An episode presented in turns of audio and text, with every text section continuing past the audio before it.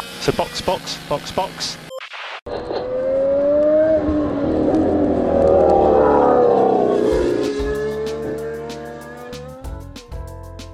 Olá, sejam bem-vindos. Esse é o primeiríssimo episódio, episódio teste, diga-se, do nosso novíssimo podcast sobre Fórmula 1, que nós estamos chamando de Box Box Box. Meu nome é Eric e eu estou aqui com Aninha. Dá um oi, Aninha.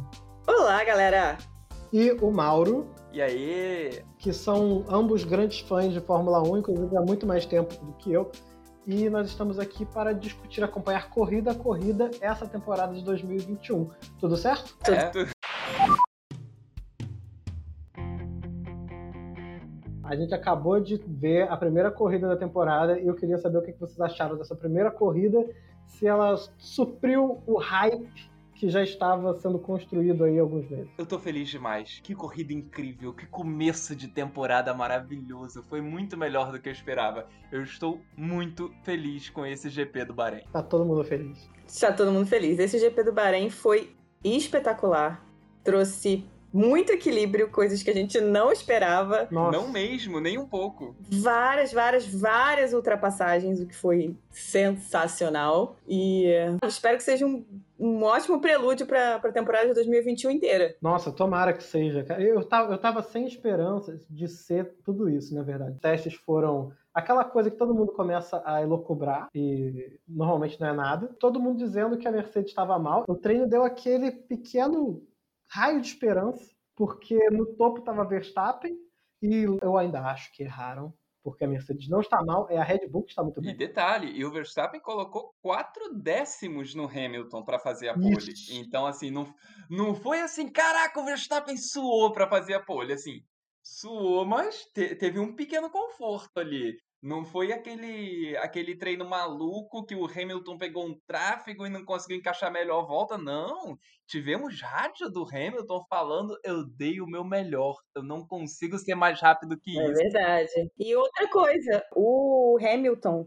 aproveitou aquele vácuozinho do Bottas para fazer a volta dele. O Verstappen conseguiu botar quatro décimos no Hamilton. E ele botou quatro décimos, assim, no treino, na qualificação, foi uma coisa tipo, o Hamilton botou a melhor volta e o Verstappen ainda estava vindo, né? Sim. E aí, a gente olhando, tipo, primeiro setor roxo, segundo setor roxo, terceiro setor melhor volta. A gente, caralho! O que, que aconteceu aqui, cara? Nunca, nunca, nunca tinha isso. Ano passado, impensável.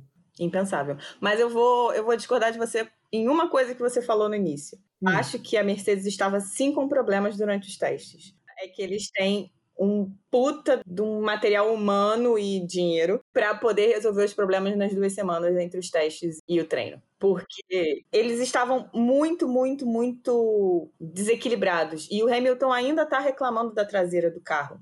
Então, realmente existia algum problema. Mas com certeza absoluta, o grande destaque foi o motor Honda e o que a Red Bull conseguiu resolver com ele. Ninguém esperava que eles fossem aparecer com um motor tão absurdo justamente depois de decidirem sair da Fórmula 1, que é uma maluquice.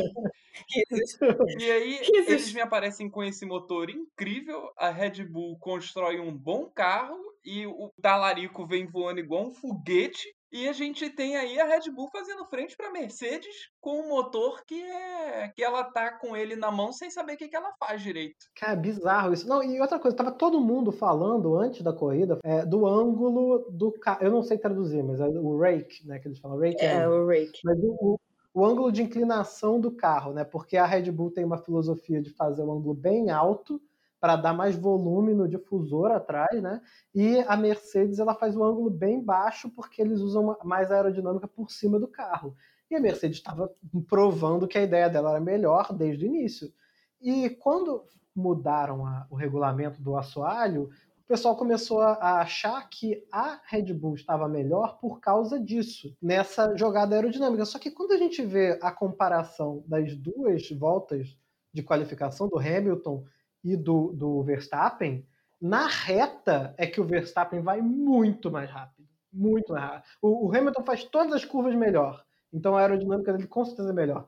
Mas na reta ele não anda. O Hamilton reclama muito da traseira. Então pode ser que nessa, nessa adaptação que eles tiveram que fazer para conseguir segurar a, o downforce, que eu esqueci como é que é a palavra em português. Pressão aerodinâmica. É, para segurar a pressão do carro que eles perderam quando fizeram aquele cortezinho estranhíssimo no assoalho, eles estragaram, desequilibraram alguma coisa na traseira do carro. O que a Red Bull não fez. A Mercedes com certeza desequilibrou a traseira do carro e agora o, o Hamilton e o Bottas estão sofrendo. Não, maravilhoso, porque antes era anos e anos com aquela, aquele carro horroroso da Red Bull que só o Verstappen conseguia pilotar por causa da traseira, né? A traseira era desregulada. Sim. E agora eles consertaram, eles mudaram a traseira de um jeito que a Mercedes ficou desregulada. Então pode muito bem ser isso. E falando em carro horroroso da Red Bull, hoje a gente tem que reconhecer o que foi a corrida de Sérgio Pérez. Nossa. Aplausos. Meu irmão, o cara veio, saiu dos boxes,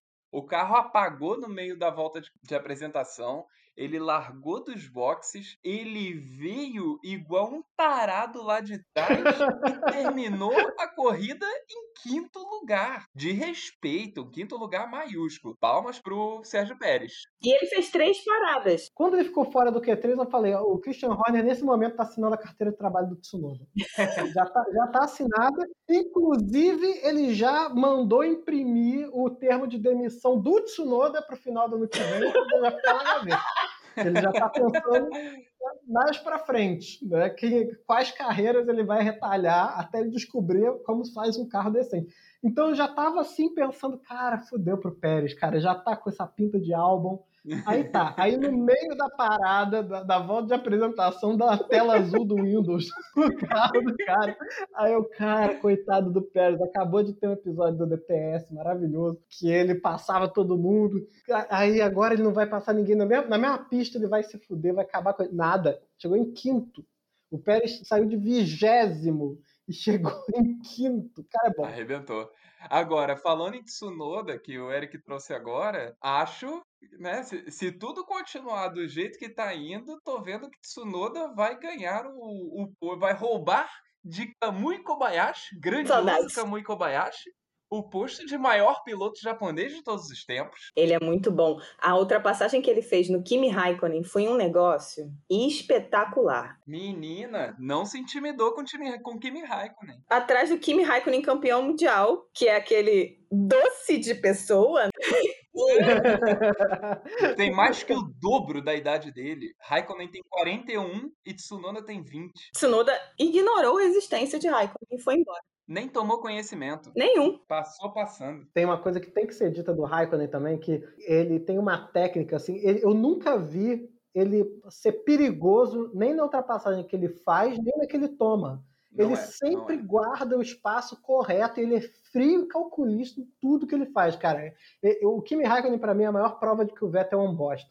Eu já vou mandar isso aqui agora no primeiro episódio. Ele já quer começar com a guerra. É, não. O, o Kimi Raikkonen é a maior prova, porque o Kimi Raikkonen, quando ele decide se esforçar, ele faz coisas maravilhosas. Ele nunca erra, ele sempre faz ultrapassagens perfeitas e toma as ultrapassagens perfeitas sem trapacear, sem empurrar, sem nada, ele é se defende de direito, ele é, ele é exemplar na pista. Ele é milimétrico. Ele é milimétrico. Como ele é mesmo é, diz, perfeito. you always leave the space. É, you always have to leave a space, isso mesmo. É isso mesmo. E, e o Vettel, enquanto isso, tá lá atrás do Ocon, eu, a gente tem que falar disso, pelo amor de Deus. O Vettel tá lá atrás do Ocon. O Ocon não fez nada, ele tava indo fazer a curva por fora, aquela primeira curva do, do, do Bahrein, para quem não sabe, ela tem que frear muito antes, e ela tem muito espaço, então você pode fazer ela mais por fora. E o Ocon estava fazendo por fora porque ele viu que o Vettel estava vindo. Então o Ocon estava fazendo Living the Space, né? Aí o Vettel, do nada, vira pro lado e enfia o nariz na bunda do. Cara, por quê? Por... E depois reclamou. Oh, ele trocou de posição. Como assim, Vettel? Why did he have to change line? I lock up, he changes line você conseguiu trazer quatro decepções num comentário só. Vamos lá. Primeira decepção, a Aston Martin. Aston Martin. Pelo amor de Deus. Vettel andando no fundo do grid. Calma aí. E o Stroll também não conseguiu fazer lá essas coisas, não. O Stroll. Mas o Stroll terminou em nono. O Stroll surpreendeu, hein? Ele arrancou com o décimo lugar suado. Décimo, tá certo. O Tsunoda passou ele na, na última volta. Então, assim, o, o Stroll, ele tirou um décimo lugar ali no sufoco. Não foi, não foi molezinha, não. E o Não. Vettel ficou andando lá atrás, a corrida inteira. Ele só conseguiu subir um pouco mais quando estava com a estratégia de parada diferente, que ele não tinha parado ainda e os outros tinham. Mas ele andou lá atrás o fim de semana inteiro. Aí então tá, primeira decepção, a Aston Martin, que a gente esperava que fosse vir forte, a gente fez votos de que não, a Aston Martin vem para brigar com a Mercedes. Aí tá agora a gente tentando encontrar a Aston Martin no fundo do grid. No outro podcast, né, que deu origem a esse aqui, depois todos os ouvintes, eventuais os dois, é, podem ir lá olhar, que foi um podcast que a gente gravou no Levemente Incômodo. A gente gravou um programa lá sobre Fórmula 1 e a gente fez todas as previsões de que a Aston Martin ia ser maravilhosa e o Vettel ia passar por cima do Leclerc. E, cara, te- teve um momento aí que tava o Vettel, o, o Alonso, né, e uma Ferrari. Carlos Sainz passou os dois num cap... E o Vettel travou a roda e saiu uma, uma hora também e tomou dois lugares. Assim, foi vergonhoso. Para trazer uma história, um, um contexto, o Eric gosta de me sacanear porque eu sou ferrarista. Ah, não. Aí, nesse outro podcast, a grande tirada do Eric em relação a, a Ferrari e Aston Martin foi que eu ia ver o Leclerc tomando ultrapassagem do Vettel. Vi passando o Vettel na moralzinha. Então, toma. Porque o, Mauro falou que são quatro decepções, a gente só falou da Aston Martin e do Vettel. Exatamente. A gente não falou da maravilhosa Alpine. Era tá exatamente a todo mundo- decepção que eu ia abordar agora. A Alpine. A Alpine, que veio com o Fernando Alonso, que é a quarta Meu Deus, decepção. Eu não estou decepcionada com o Alonso. É, a minha quarta decepção não é o Alonso, não. Ah, é quem então? A minha. Eu não lembro, droga. É o Alonso agora.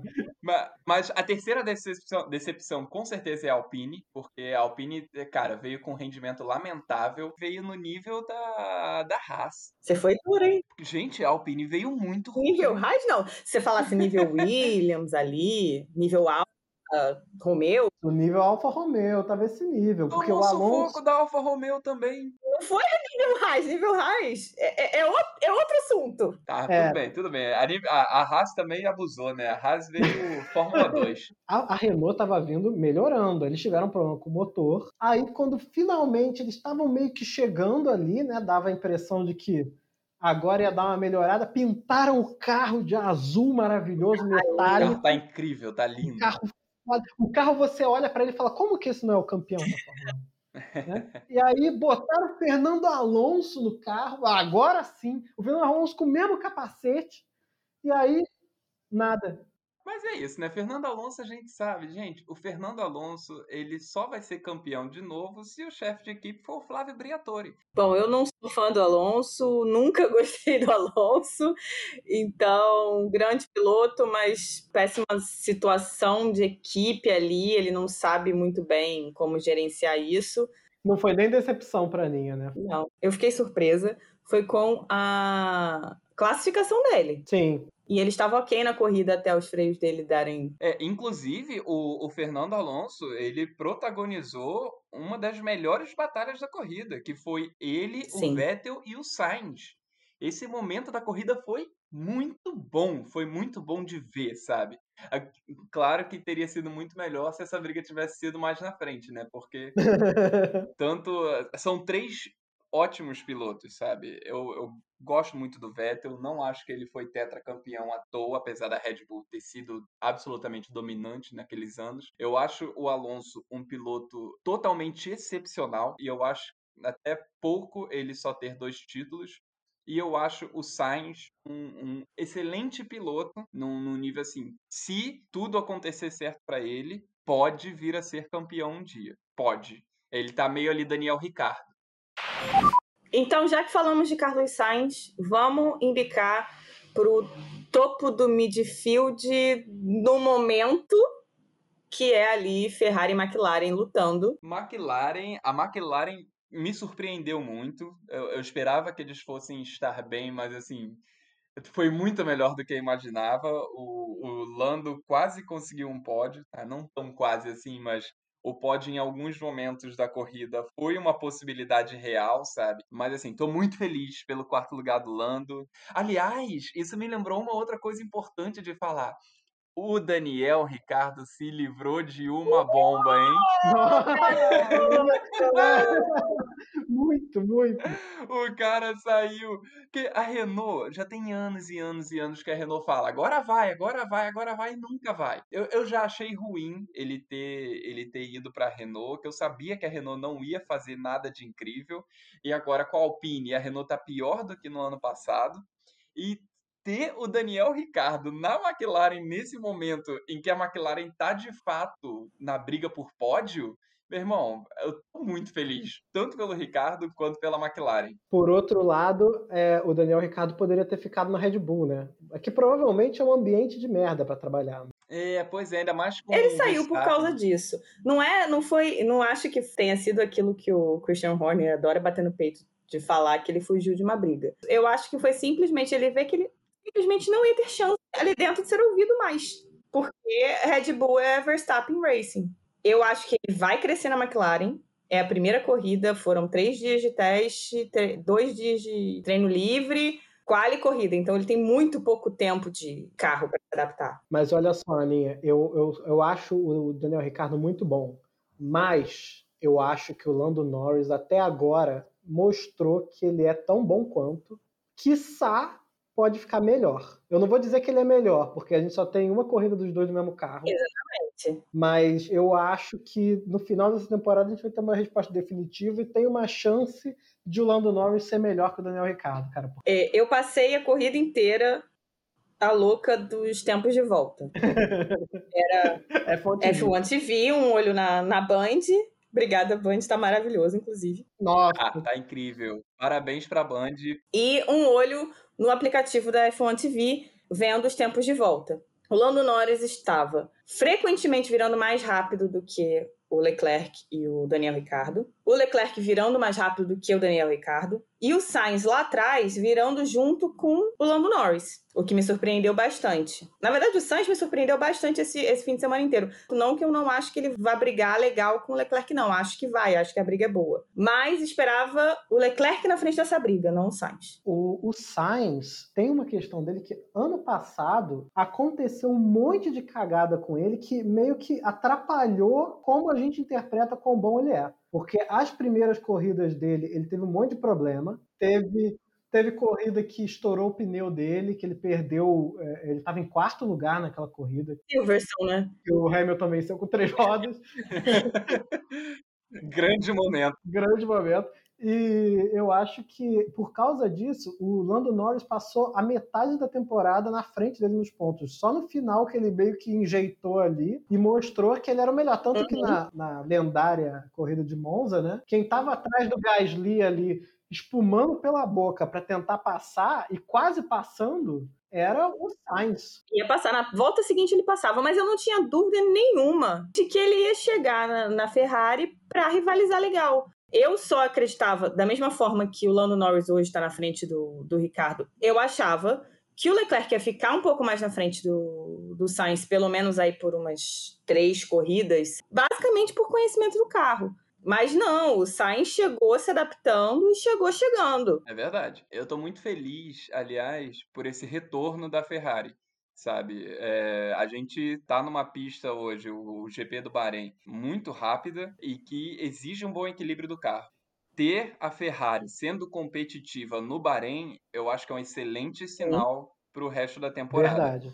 E, e eu estou especialmente feliz pelo Carlos Sainz ter feito essa troca para a Ferrari é, sem ser uma troca daquela para se arrepender. A gente se questionou se o Carlos Sainz tinha feito a coisa certa, né? Não, a gente não se questionou. A gente riu até morrer da decisão do Sainz, porque a Ferrari no ano passado era um lixo, gente. Desculpa, Ninho, mas era um. Ah, e é verdade. E o Sainz assinou o contrato foi, antes do começo foi, da temporada. Ele fazia ideia do que era, do que ia acontecer com a Ferrari. Na verdade, nem a Ferrari fazia ideia, porque projeto dele estava dizendo que estava tudo lindo. Nenhuma informação que eles pegavam na pista nos testes de Barcelona batia com as informações que eles tinham do, do túnel de ventos e do CFD. Eles surtaram, não faziam ideia do que fazer, ficou vários italianos correndo igual barata tonta, tentando entender como é que eles iam resolver o problema. Fuori Binotto! a Ferrari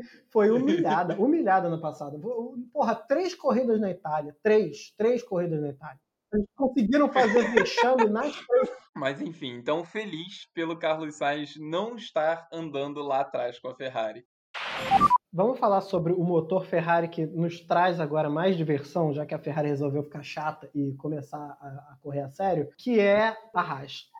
Porque a Haas esse ano ela veio para ser um meme da temporada. Ela antes já, já tava nessa vocação, né? I don't know where he is, but he can fuck off. I told him, both of them. We've got two fucking idiots driving for us. Porque tinha o Gunter, tinha o, o, o Grosjean, tinha o, o... Magnus. E agora eles têm o filho do Schumacher que não apareceu na corrida, não sei. Ele rodou. É, nem vi. Ele rodou, eu vi isso. Ele rodou. E o Nikita Mazepin rodou na curva 3 da volta 1. Ele foi reto. Ele perdeu o traseiro e foi embora. Foi embora. Ele, teve, fez mais voltas de apresentação de Formation Lap do que voltas de corrida. Cara, muito lamentável. É, ele fez duas voltas de apresentação por causa do, da, da tela azul da Red Bull. E depois ele fez duas curvas e enfiou o carro no muro. Não, e assim, acho, eu não lembro quem foi que falou na transmissão, acho que foi a Mariana Beck. Foi, foi ela sim. Então, antes, quando estavam todos os carros paradinhos lá, todos os pilotos estão se preparando, né? Estão todos tensos lá, estão conversando só com o pessoal técnico e tal. E o Mazepin estava de boaça, assim, e quando entrevistado ele falou, não tenho que me preocupar, não. Aí Saiu da pista de motoca. O pit stop do Bottas, mais um meme. O pit stop do Bottas demorou mais do que a corrida do Mazepin. Cara, quanto tempo a gente não tem uma corrida que, desde Monza, né? Que o, o primeiro lugar é, é esse desespero. Verstappen e Hamilton se degladiando. Tentativa de undercut, era tentativa de ultrapassagem, mind game das equipes para saber quem vai parar primeiro, e vai parar e vai botar o pneu duro, e vai parar e vai botar o pneu médio. Porra, será que vai esticar e vai para pneu macio? Cara, isso foi delicioso de assistir. Foi muito bom, foi muito bom. É, o mind games das equipes às vezes é chato, porque na estratégia a ultrapassagem acontece nos pits e, e, e acabou a graça da corrida, né? Uhum. Mas isso não aconteceu, porque o Hamilton entrou para trocar, botou o pneu duro e todo mundo ficou. Agora o Verstappen vai, né? O Verstappen falou: não, eu vou aguentar. E o Verstappen não é a primeira vez que ele faz isso. Em Silverstone ele fez a mesma coisa. Ele falou: eu vou ganhar essa merda porque eu sei pneu melhor. Fez mais volta com pneu fudido e depois ele entrou, botou o mesmo pneu. Todo mundo achando que ele ia botar o macio, né? Na primeira parada ele manteve o pneu, isso mesmo, ele manteve o médio. E aí depois ele podia ter botado o macio para correr para cacete. Não, ele botou o duro pensando: vou ter mais pneu no final da corrida. Na última volta, o Hamilton não vai estar tá mais aguentando com esse pneu e eu vou estar. Tá. E deu certo, cara. No final ele estava lá. O Hamilton segurou, é, exceto que talvez ele tenha sido ultrapassado, né? A gente não sabe. O final da corrida estava sendo excelente, mas eu fiquei triste por essa ultrapassagem ter sido ilegal. Porque aí teve a ultrapassagem ilegal, aí teve que devolver a posição, aí ficou meio aquela, aquela brochada, sabe? É, ele devolveu demais. Eu acho que ele devolveu demais. É, mas mesmo assim, cara, eu acho incrível é, ver o Hamilton ganhando nessas condições, sabe? Eu continuo torcendo pro Hamilton ganhar o oitavo título esse ano mas eu quero que seja assim, nessas condições, do Verstappen botando pressão nele até dizer uhum. chega. Eu quero que chegue na última corrida lá em Abu Dhabi sem título definido, com, com Verstappen e Hamilton em condições de, de brigar. Eu queria até Bottas e, e Pérez ali nessa briga também. Não acho que o Bottas chegue nessa briga. Talvez o Pérez consiga chegar ali perto. Tenho ali alguma Jamais. expectativa com o Pérez sendo razoavelmente competitivo. Essa questão da ultrapassagem do Max está dando o que falar, né? Ah, sempre, né? Explica aí a treta ali para A treta foi para o telespectador, para o nosso ouve. É... a treta foi a seguinte: durante os, os, treinos e quali, não podia sair da pista, de sair com as quatro rodas para fora da linha branca na curva 4. Que é a famigerada curva mais difícil. Todo mundo sai. Ponto. Todo mundo sai. Só que eles falaram que na corrida a curva 4 não ia ser monitorada. Então tá bom. Isso tá na. Não, na verdade, não foi falado. Foi falado, está na, nas notas do diretor de prova. Na transmissão disseram que. Não, que não, não, não, não. Um está escrito claramente que não ia ter monitoramento durante a corrida. Tá lá escrito. Algumas equipes claramente não entenderam, incluindo principalmente a Red Bull. Então tá o Hamilton descendo o pé e saindo direto na, na curva 4. Quando o Christian Horner reparou nisso, virou pro, pro Max Max, pode sair na curva 4. Hamilton tá descendo o pé ali. Ué, mas pode? Não entendi. Então tá bom. Subitamente avisaram pro Hamilton: não, você não pode mais passar na curva 4. Se você continuar passando na curva 4, você vai tomar uma bandeira preta e branca. Ué, mudou de repente. Mudou a regra no meio do jogo. E o Hamilton ficou. Ué. Exatamente. E aí veio essa ultrapassagem. Não é permitido ponto, não importa se estava liberado, se não estava, o cara ganhar alguma vantagem, clara vantagem que foi a ultrapassagem quando ele sai da pista. Isso é independente dessa nota específica do, do, do diretor de prova. Cara, passou alguém por fora da pista, Verdade. ele tem que devolver. E não foi pouco, assim, é porque na primeira vez que passa a transmissão não parece que é tanto. Mas quando mostra aquela imagem mais de cima, você vê que o Verstappen saiu às quatro rodas e mais um metro, sabe, da pista e pegou por fora Sim. do Hamilton e saiu, sabe? Mas qual é a questão? O que, que as pessoas estão questionando? Um, o Hamilton ganhou muito tempo descendo o pé, passando direto por fora dessa curva, enquanto outros não estavam fazendo. Outros, diga-se, Verstappen. Ele ganhou tempo ali. Muita gente está questionando que, na verdade, que o Hamilton, na verdade, jogou o Max para fora. Na minha visão que não serve de porra nenhuma, foda-se que ele foi jogado para fora. Ganhou a, ganhou a posição, ganhou a vantagem andando por fora, amigo. Tem que devolver. Beijos. É verdade. É, o normal, o normal em qualquer pista, quando alguém vai te jogando para fora, você diminui a velocidade e tenta na próxima curva. Sim. É, você não, não, não vai foda-se porque é concreto, sabe? Senão no, em Le Casteleiro era festa, né? Olha, eu tô, eu tô revendo a cena aqui nesse momento. O Hamilton deu muito espaço para Verstappen. Muito. Depois vocês podem olhar lá no YouTube da Fórmula 1 os destaques da corrida. O Hamilton deu muito espaço para Verstappen. A questão é que o Verstappen estava vindo por fora, então ele acabou espalhando ali e saiu naquele, naquele lugar que não podia. A maior prova para mim é que o próprio Verstappen nem chiou. É, não, ele chiou, ele chiou. Falou, falou. Mas ele, mas ele não show muito, vai, porque é. ele devolveu até demais. Ele devolveu ali. Não, ele não, ele não chiou no sentido de, de não concordar com a, com a situação, não. Ele chiou porque, na verdade, o que ele queria era que a equipe tomasse os 5 segundos e ele tentasse tirar os 5 segundos na pista. É. Assim, teria sido um final mais feio, né? É, eu acho que teria sido pior se, se o final uhum. tivesse sido, pô, o cara ganhou mas aí tem que calcular para ver se, se ele abriu os 5 segundos, se não abriu, sabe? Aí uma punição, aí talvez ele não tivesse aberto, eu acho que ele teria aberto, mas assim, talvez ele não tivesse aberto. Aí o cara, o cara ganha a corrida e, e não é, leva, ele sabe? Ele não teria aberto, porque ele tava a vantagem dele em relação ao Hamilton não estava um segundo por volta, ele tinha três voltas. Se você for observar, ele abriu muito rápido para o Hamilton. Assim que ele ultrapassou, tanto que até o Sérgio Maurício falou na transmissão, ele falou: o Hamilton não tem pneu para acompanhar o Verstappen. E de fato, cara, foi logo, logo em seguida, antes de chegar naquela terceira reta do Bahrein, ele o, o, Hamilton já não estava acompanhando, foi o Verstappen que tirou muito pé para ele para o Hamilton poder passar. E foi aí que o Verstappen errou. O Verstappen errou em três momentos. Um, ele quis passar naquela curva que ele não precisava, ele podia ter esperado e passado mais na frente. Dois, já que arriscou, não tinha que ter espalhado. Três, espalhou, ficou puto, porque ele ficou puto de ter que devolver a, a posição, não julgo. E na hora que ele ficou puto, ele freou demais e deixou. É, ele, ele errou muito nessa.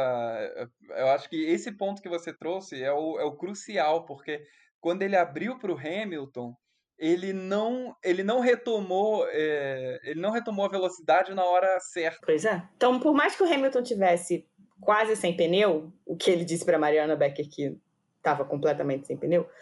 Então, assim, por mais que ele tivesse sem pneu, a perda de, de aceleração ali que o Max teve quando abriu para ele, acabou ali com as chances do Max. E talvez se ele tivesse, ele não tivesse tão puto de ter que devolver, porque ele queria tomar os 5 segundos, discutiu com, acho que foi com o Christian Horner no rádio, talvez ele tivesse pego o Hamilton na, na volta seguinte. É, até o final da corrida ele ficou um pouco longe demais, né, pro, pro Hamilton.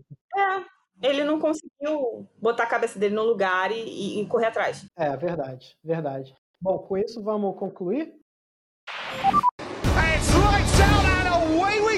A gente pode dar notas para os pilotos, que é a parte mais divertida, porque a gente faz de conta que a gente é o professor de corrida, sabe de tudo e tem todo o conhecimento possível, e a gente vai do alto da nossa autoridade julgar esses pilotos que obviamente são inferiores a gente, né? Que é claramente o melhor momento do podcast. Exatamente. Então vamos lá, é, notas que vocês deram para esses pilotos, começando pelo vencedor, Lewis Hamilton. Lewis Hamilton, eu dei a nota 9. Eu também dei a nota 9. Bom, eu dei 10 pro Hamilton porque ele entregou o resultado que nem se esperava. Eu sempre espero a Mercedes e o Hamilton. É, então... é não fez mais que obrigação.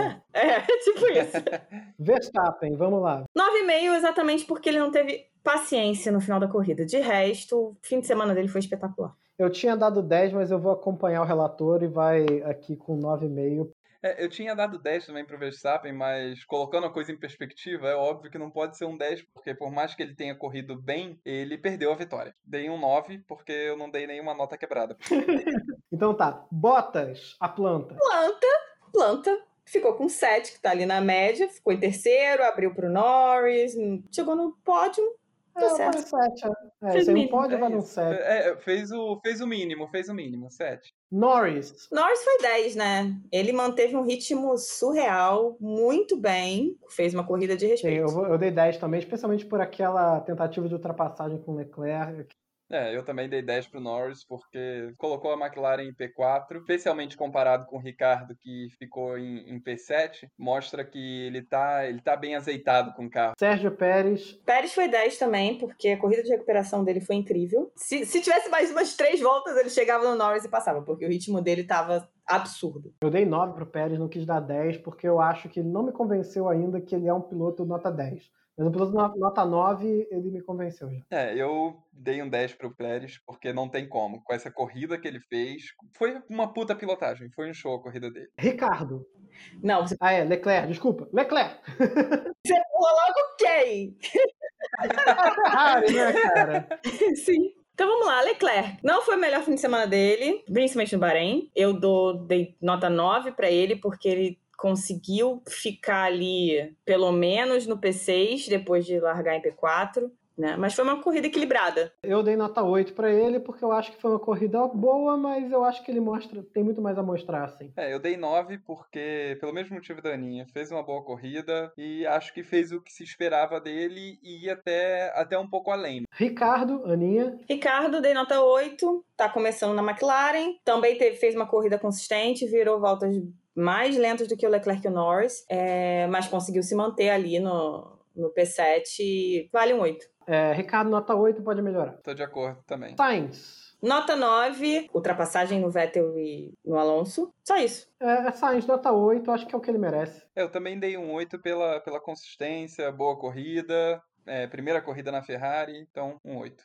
Tsunoda, Aninha, quanto você deu para ele? Eu dei 9,5 pro Tsunoda, esse japonês vai dar trabalho pro Gasly. Vai, vai. Eu dei 9 para ele, eu acho que ele impressionou. Eu dei 10, porque ele surpreendeu. Foi... Ninguém esperava que, que surgisse assim um japonês voador do nada. então, palmas pro Tsunoda. Ah, o, o, o, moleque que entrou só por causa da Honda, né? Parecia até um piloto pagante. e aí chegou destruindo. Stroll, falando em piloto pagante, Stroll. o maior piloto o maior pagante, pagante da história. Dei nota 8 pro Stroll, porque eu achei a corrida dele bem consistente. A Aston Martin não mostrou nem. não testou, não treinou. Quali foi uma bosta. E o Stroll conseguiu chegar e terminar em décimo. É, eu dei 7,5 porque eu acho que o Stroll representa mais o nível da Aston Martin do que o Vettel. Eu ainda estou convencido que o Vettel, na verdade, é uma grande ilusão coletiva de que ele é um bom piloto, sabe? Foi só aquela Red Bull, aqueles quatro anos de Red Bull. Enfim, 7,5 acima da média. Eu dei um 7 pro, pro Stroll, é, muito com a mesma impressão do Eric. Eu acho que ele representa melhor o ritmo da Aston Martin agora do que o Vettel. Então, Raikkonen. Tenho 7, porque na verdade ele não apareceu muito. Teve ali uma briguinha com. O Tsunoda. Tsunoda. Teve, teve aquela, aquela lutinha ali de posição com o Tsunoda, mas ele não fez muita coisa. Então, 7. É, 7. Eu dei um 8, é, tanto para o Raikkonen quanto para o Giovinazzi, pelo mesmo motivo, por terem conseguido levar a Alfa até a frente da Alpine, inclusive. Então acho que os dois merecem um 8 aí pelo esforço. É, bom, eu também dei 7 para o Giovinazzi, né? E a Aninha acho que também. Também, porque mesma coisa, plantas. Então, Ocon, falando em planta, né? E falando em Alpine. Ocon, 6, apareceu só pra tomar uma porrada na bunda do Vettel. Eu, eu dei 7 porque para mim 7 é a média, assim. 7 realmente não é mais do que a sua obrigação como piloto do midfield, sabe? Eu dei um 7 pro Ocon, mas eu não faço ideia de por que, que eu dei essa nota. Nem acho que merece, mas vai lá, dá um 7. Tá bom. Russell. Russell foi planta, dei 7. Foi planta essa corrida. Ele foi bem na, na quali, chegou no Q2, mas ele foi bem plantinha nessa corrida, então Sete. Eu dei nove, fui generoso com o Russell, porque eu tô lembrando que ele está ainda numa Williams. Não é só porque a Haas ficou uma bosta que a Williams ficou um ótimo carro. E ele ainda assim passou pro Q2 de novo, e dessa vez na primeira corrida. O, o Russell não só passou um tempão correndo lá pelo meio, como ele ainda teve algumas disputas, sabe? A, a Williams Tá, tá, parece que tá com um carro ligeiramente melhor do que o do ano passado. É, eu também queria acrescentar que eu gostaria que a Williams escrevesse um anuncie aqui do lado daquele carro, porque dá uma pena. Tá, Vettel, Aninha. Eu dei um. A semana dele foi horroroso. Ele terminou tomando ultrapassagem do Leclerc, tomando ultrapassagem do Sainz, tomando ultrapassagem do Alonso, tomando ultrapassagem do Ocon, dando com a frente do carro dele no, na bunda do Ocon, tomando cinco pontos na carteira, na superlicença dele. Nossa, ainda teve isso, cinco pontos na superlicença. Em um final de semana. É, eu dei um também, eu só não dei zero, porque eu acho que zero seria se ele ainda tivesse batido e, e não terminado a corrida. Mas ele terminou a corrida, então isso vale um ponto. Seguindo o meu histórico de passar pano pro Vettel, eu dei dois. Você é muito bonzinho, você é muito bonzinho, você passou muito, muito bom pro Vettel. Tá, vamos lá. Schumacher 2, o retorno. Eu dei três, não sei nem por quê. Acho que é porque ele conseguiu terminar a corrida com a Raiz. E porque ele é Schumacher. Eu dei 5 porque eu acho que é muito cedo para sair criticando pra caralho, mas eu acho que 7 é um bom resultado, então eu dei 5 que é o meio. Bom, eu não dei nota pro Mick Schumacher porque não dá, acho que não é possível avaliá-lo por essa corrida. Tá de recuperação, garoto. Gasly, Gasly. Gasly, eu dei 6 porque o que ele fez, que ele bateu no Daniel Ricardo, que acabou com a corrida dele, foi, foi meio barbeiragemzinha. Eu amo o Gasly de paixão, eu acho que a, a, é, o que ele consegue fazer na AlphaTauri, como ele tá feliz na AlphaTauri, que ele se recuperou na AlphaTauri, é uma coisa espetacular. Eu fico muito feliz vendo o Gasly feliz. Eu acho ele um ótimo piloto, mas o que ele fez ali foi uma barbeiragemzinha, acabou com a corrida dele. Eu tinha dado 8,5, mas eu acho que eu vou reduzir para 8, sendo convencido de novo pela relatora. mas assim, eu dei essa nota alta não por causa da corrida, porque eu fiquei um pouco assim, porra, ele podia ter recuperado um pouco de posições, né? Eu vou, eu vou só defender ele nesse ponto. Ele não recuperou posições porque, além de ter fudido a asa dianteira, fudeu o assoalho ah, do carro. Ah, tá. Então tá. Então o meu 8 se mantém com honra. Mas eu tô mantendo o 8 principalmente porque na quali ele voou. Na quali ele mandou muito bem eu acho que isso merece reconhecimento. É, o Gasly eu dei um 8 exatamente pelo conjunto da obra do fim de semana, porque ele mandou muito bem nos treinos e eu tava com altas expectativas para ele, fiquei muito triste dele ter abandonado essa corrida. É, mas então segue aí meu 8 para ele. Eu nem acho que foi tão barbeiragem, não. Foi, acho que foi incidente de corrida. Segue o baile. Latifi. Latifi, planta também, mas é uma planta pior do que o Russell, então eu dei 5. É, eu dei 5 porque ele ganha 5 pontos por ajudar o Williams a continuar existindo. Eu, eu não dei nota pro Latifi porque eu nem vi o Latifi. Sem nem dizer que se a corrida foi boa ou se não é merda. Não, mas eu não vejo o Latifi há uma temporada, né? só, vê, só vê o Latifi no, na entrevista coletiva antes da corrida. Pra constar, Gasly, Latifi, Alonso e Mazepin não terminaram a corrida. Só que É. Gasly e Latifi fizeram 90, mais de 90% da corrida. Então eles não contam como DNF. Sim, existe essa regrinha. O Alonso e o Mazepin, no entanto. Então, Alonso. Eu dei 7 porque eu achei o final de semana dele muito bom. Ele ter conseguido ir pro Q3 com a Alpine, para mim, foi, foi surpresa. E ele estava consistente durante a corrida. Tava, o freio dele resolveu que não queria mais funcionar, ele não teve culpa, né? Eu dei seis, porque apesar de tudo isso que você falou, e você tá certa, eu vi muita gente ultrapassar o Alonso. Eu, eu, lembro de ter visto várias vezes, eu toda hora, aí, mais uma vez alguém ultrapassando. Aí, outra Virou vez. passeio! aí quando fudeu o freio, eu falei, ah, era só que faltava mesmo. Então fica seis, que não é um cinco também, que já é humilhação, mas também não é um sete, que é a obrigação dele. É, eu dei um seis porque eu tô considerando o seis como, como a média para passar. Então, é tipo, ah, toma seis aí que é, é, é o mínimo, toma. Entendi. Mazepin! o famoso, o famoso Mazespin. Mazespin. O Mazespin, zero. Zero. Porque, assim, não tem condição. Primeira corrida dele, curva 3, amigo. Curva 3 da primeira volta. O cara, o cara já chegou sem capital de boa vontade na Fórmula 1. É. Nenhum. Aí Nenhum. me faz aquela aquele episódio que o Eric citou, ele não tá nem aí pra, pra trabalhar a concentração. Né, uma típica atitude de um playboy escroto, que, que, se garante no dinheiro do papai. Com isso tudo, ainda chega e bate na terceira curva. Meu irmão, você não tinha nem que estar tá aí. você não tinha nem que estar tá aí. Exatamente. É exatamente isso. Não foi nem uma batida complicada, foi tipo, ele fez merda mesmo sozinho, e saiu, sabe? Sozinho. Parecia eu batendo no simulador, sabe? Quando eu jogo sem ajuda. eu jogando, eu joguei o simulador uma vez com o Mauro. o Mauro veio confirmar, eu era spin, spin, spin, spin, spin. Só que a diferença é que você não passou os últimos 10 anos da sua vida pilotando carros de corrida. Ele parece que ele entrou naquela Fórmula 1 e o pessoal começou a apertar os botãozinhos lá. Ajuda de, ajuda de tração, tira. Freio ABS. É, exatamente é, traçado dinâmico, tiro. Aí o cara, ele, a primeira curva, ele virou o pneu e acelerou um pouquinho demais, o carro saiu. Exatamente isso. Eu acho que o próximo Drive to Survive, a próxima temporada, vai começar com o, o mostrando o Matia Binotto dentro da Haas. Ele vai estar tá lá olhando assim pro, pro Mazepin falando assim: Eu vou te treinar. você vai ser o meu novo pupilo. E o Mazepin todo feliz, assim, ele só novo instrutor de spinning. Lembrando, você falou isso, mas lembrando que a Raiz está com a. Não sei se é uma fábrica ou uma parte de montagem deles em Maranello, do lado da, da fábrica da Ferrari, tá? É, eles transferiram para lá toda a tecnologia que faz o carro girar. Eles pegaram, olha, eu acho que esse é o problema. Aí eles tiraram a máquina do giro, né, e botaram na outra fábrica. E agora tá assim essa merda. Só gira. Cara, que inferno. Bom, com isso a gente termina, né? tá ótimo. Né? É isso. É isso. Grandes, grandes insights no mundo da 1. É...